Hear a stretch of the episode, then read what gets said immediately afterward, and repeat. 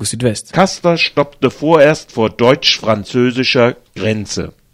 Nachdem aus verschiedenen Quellen angekündigt wurde, dass heute nicht mehr mit der Einfahrt des Castor-Transportes in die BRD zu rechnen ist, haben sich viele Demonstrantinnen nach Karlsruhe zurückgezogen, um zu beraten, wie am besten gegen den Transport nach Gorleben weiter vorgegangen werden kann.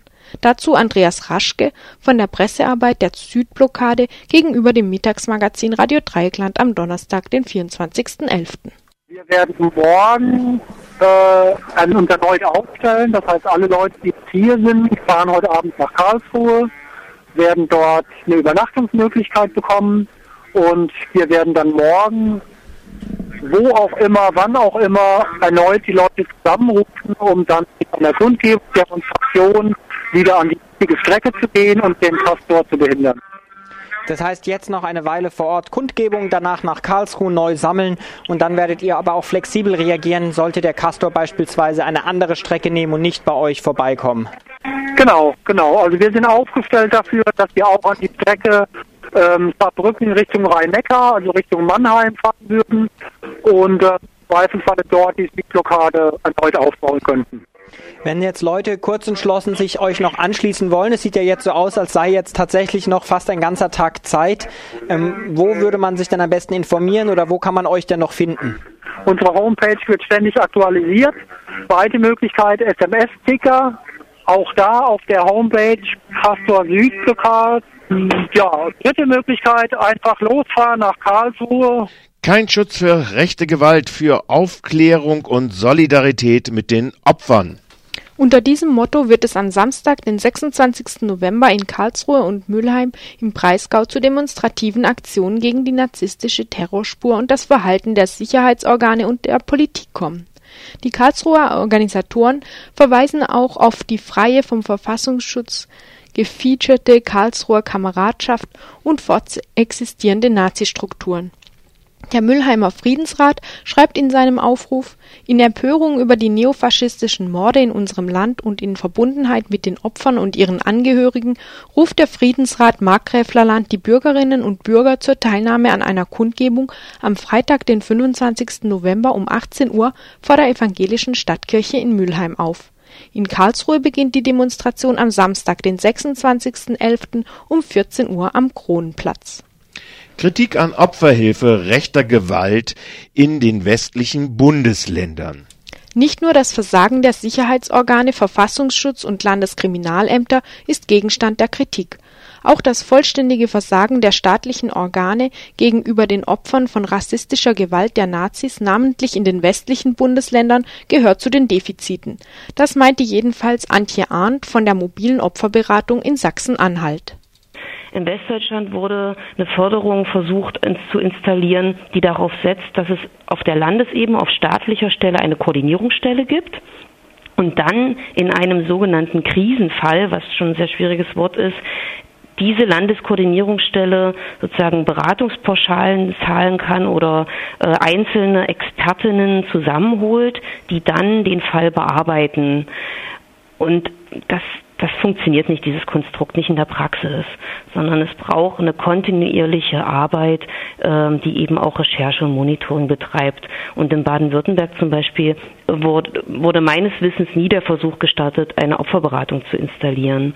Da sind Betroffene rechter Gewalt wirklich auf ähm, eigene, also andere Initiativen äh, angewiesen oder finden einfach keine Unterstützung.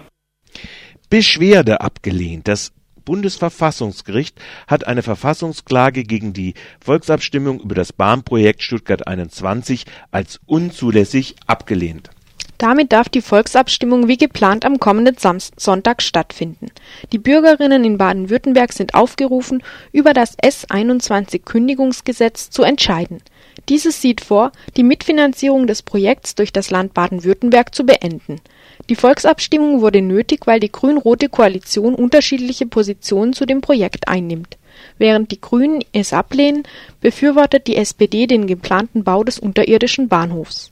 Die Hürde ist mit einem Drittel der Wahlberechtigten, die für Ja stimmen muss, sehr hoch. Kopfbahnhof kann mehr. Dies ergab eine Untersuchung der Landeseigenen Nahverkehrsgesellschaft Baden-Württemberg (NVBW), die ein Gutachten der Beratungsfirma Wiarek-Rössler aus München geprüft hat. Demnach bestätigt die NVBW, dass 50 Züge heute schon im Kopfbahnhof möglich sind. Es gibt kein verkehrstechnisches Argument mehr, warum Stuttgart 21 überhaupt nötig sein sollte. So Hannes Rockenbauch, Sprecher des Landesbündnisses Ja zum Ausstieg.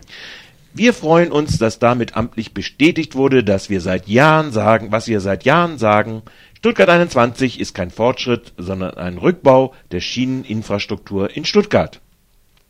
Jede vierte in Baden-Württemberg mit Zuwanderungshintergrund. Armutsrisiko mehr als doppelt so hoch. 26 Prozent oder 2,8 Millionen der in Baden-Württemberg lebenden Menschen hat einen Zuwanderungshintergrund von außerhalb der Bundesrepublik. Damit liegt Baden-Württemberg vor allen anderen Flächenstaaten und nur knapp hinter den beiden Stadtstaaten Hamburg und Bremen. Die Landeshauptstadt Stuttgart mit 38 Prozent und die Region Stuttgart mit je Dritten liegen aber klar vor den Stadtstaaten, aber hinter Frankfurt mit 43 Prozent Zuwanderungsanteil und Augsburg 39 30 Prozent. Der Abbau von industriellen Arbeitsplätzen auch in der Region Rhein-Neckar, wie insgesamt die durchschnittlich beträchtlich geringeren Einkommen, hat zu einem erhöhten Armutsrisiko von Zuwanderern geführt. 19 statt 8 Prozent, äh, wie die Menschen ohne Zuwanderungshintergrund, sind es in Baden-Württemberg. So sind die Ergebnisse des Mikrozensus 2010. Uni Freiburg will nach der Berliner Charité jetzt menschliche Überreste an Namibia zurückgeben. Im ersten Quartal 2012 soll endlich in Absprache mit der namibischen Botschaft 14 identifizierte Überreste von Menschen aus dem jetzigen Namibia, die in der 1370 Schädel umfassenden Alexander-Ecker-Sammlung an der Universität Freiburg lagern, zurückgegeben werden. Unirektor Shiva auf einer Pressekonferenz am Donnerstag. Der unrechtmäßige Erwerb äh, menschlicher Überreste gehört zu den dunklen Kapiteln nicht nur in der deutschen, sondern ich glaube in der europäischen Wissenschaftsgeschichte und damit natürlich auch unserer Universität. Ich bin froh, dass wir mit dem Abschluss der wissenschaftlichen Untersuchung einen Beitrag zur kritischen Aufarbeitung dieser Geschichte leisten können und damit die Voraussetzungen schaffen können für eine Rückführung der Schädel und äh, damit auch äh, eine Voraussetzung dafür, ein ehrenvolles Andenken schaffen zu können.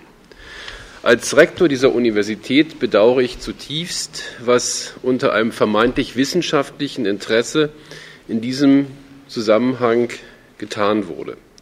Heute liegt uns das Ergebnis der Forschungen vor und wir können sagen, dass es 14, 14 Schädel sind, für die eine Herkunft aus dem Gebiet des heutigen Namibia angenommen werden kann. Nach der Rückgabe von 20 Schädeln aus der Charité wird dies die zweite Rückführung von während des Kolonialismus geraubten menschlichen Überresten an Namibia sein. Das Tempo der Forschungen seit dem prinzipiellen Rückgabebeschluss der Uni Freiburg im Jahre 2004 litt darunter, dass die Uni keine nennenswerten Drittmittel für die bisherigen Identifikationsforschungen außer einem Zuschuss des Wissenschaftsministeriums von 20.000 Euro zu den 100.000 Euro Kosten einwerben konnte. So stehen auch, steht auch in den Sternen, wie die ca. 200 aus Kolonialraub stammenden afrikanischen Schädel und mindestens ebenso viel aus anderen Kontinenten identifiziert und gegebenenfalls ihren Nachkommen zurückgegeben werden können. Soweit die Nachrichten